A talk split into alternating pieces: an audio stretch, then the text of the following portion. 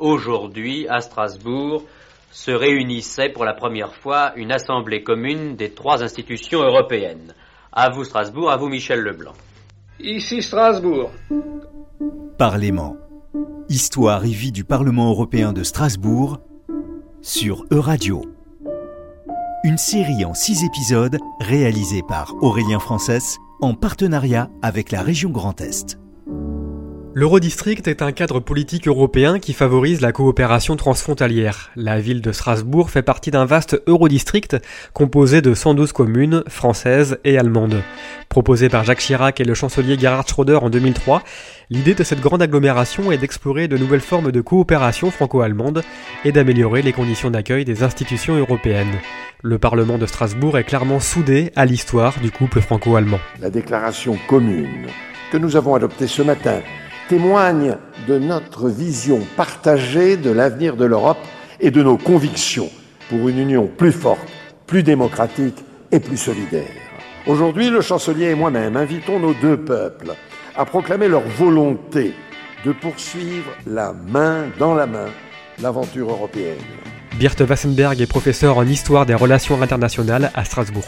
On identifie souvent le couple franco-allemand comme moteur de l'intégration européenne. Il a été mis en place avec le traité de l'Élysée en 1963 hein, par euh, Konrad Adenauer et général de Gaulle.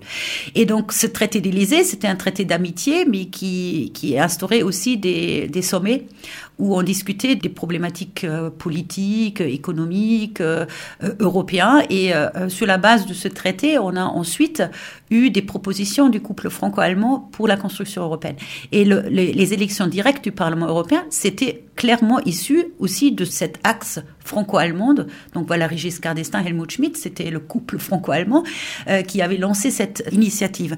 Et donc l'Eurodistrict Strasbourg-Kehl, c'est aussi une initiative qui est née de ce traité d'Élysée. On a fait des festivités euh, en 2003 ici à Strasbourg et la première fois euh, de ce traité franco-allemand. Il y a eu une déclaration commune des chefs d'État et de gouvernement, donc c'était Chirac et Schröder, pour la mise en place d'un eurodistrict. Et cet eurodistrict, aujourd'hui, il a même une personnalité juridique parce que c'est un groupement européen de coopération territoriale. C'est un cadre juridique européen qui a été mis en place par l'Union européenne. Et donc, il y a une, vraie personnalité juridique franco-allemande.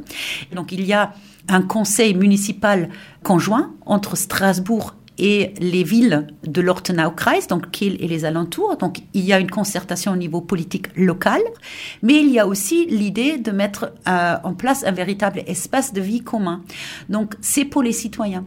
Et ça, c'était vu aussi pour une réponse euh, à l'euroscepticisme ou, à au doute, aux méfiances de la population non-adhésion à l'Europe, de, de, leur montrer, bah voilà, l'Europe est là pour vous au niveau local. Là, on voit vraiment le, le, le couple franc-commun. On le voit d'autant plus que le traité de l'Élysée a été réformé. Enfin, il y a eu un nouveau traité euh, en 2019 qui a été euh, euh, conclu donc entre Merkel et euh, Macron. Et ce traité, il prévoit tout un chapitre sur la coopération transfrontalière et ses instances de l'Eurodistrict. Il prévoit aussi un parlement franco-allemand au niveau national, mais il prévoit aussi des instances bilatérales nationales auxquelles participent les instances régionales, donc la ville de Strasbourg. Euh, c'est là où on voit où vous avez les différents échelons de gouvernance qui se rejoignent. Euh, le bilatéral, le franco-allemand, le local, Strasbourg-Kiel, et l'européen, euh, l'Union européenne, le Parlement européen. Donc c'est magnifique. C'est une tentative de faire décliner cette Europe vraiment jusqu'au niveau local.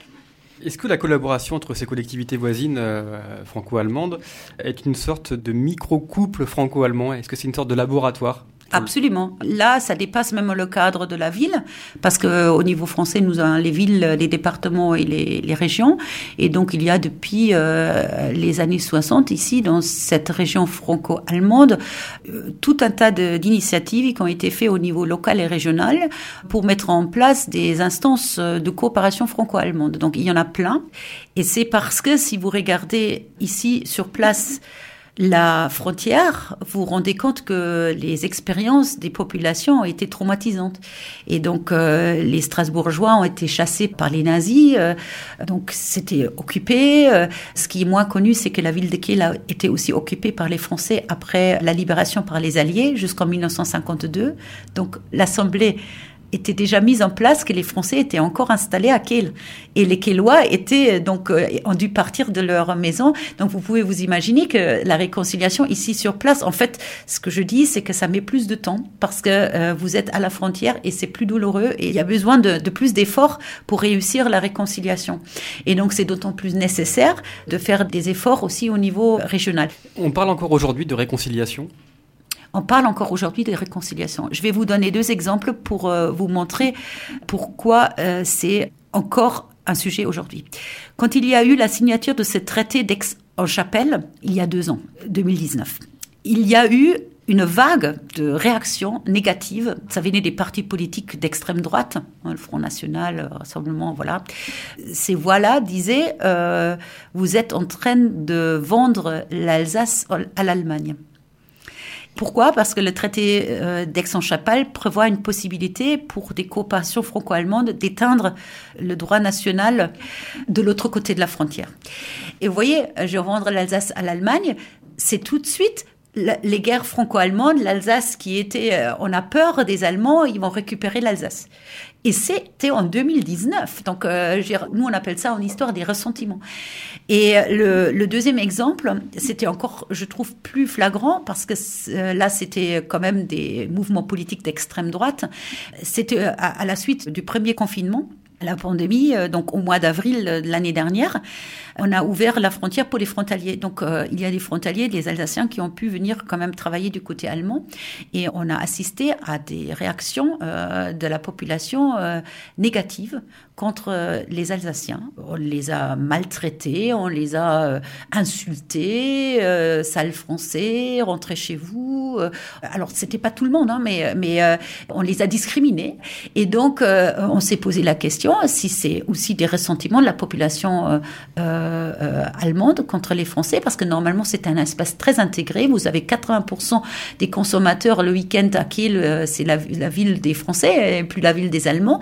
Et là, vous avez trouvé ces réactions-là. On a jeté des tomates sur la voiture. Et donc, en fait, une réconciliation, c'est comme le respect des droits de l'homme, ce n'est jamais garanti pour toujours. Je pense qu'il faut toujours y travailler, en tout cas l'amitié franco-allemande, il faut toujours y travailler, euh, même si on pense que c'est gagné, on, voit parfois euh, des moments dans l'histoire où on voit qu'il y a peut-être encore des séquelles dans la mémoire, et donc il faut travailler la mémoire de la paix. Et la réconciliation franco-allemande est liée à la construction européenne et que dans cet espace-là, c'est encore tout à fait important aujourd'hui. Parlement, histoire et vie du Parlement européen de Strasbourg. Une série en six épisodes à retrouver sur euradio.fr et sur les plateformes de podcast en partenariat avec la région Grand Est.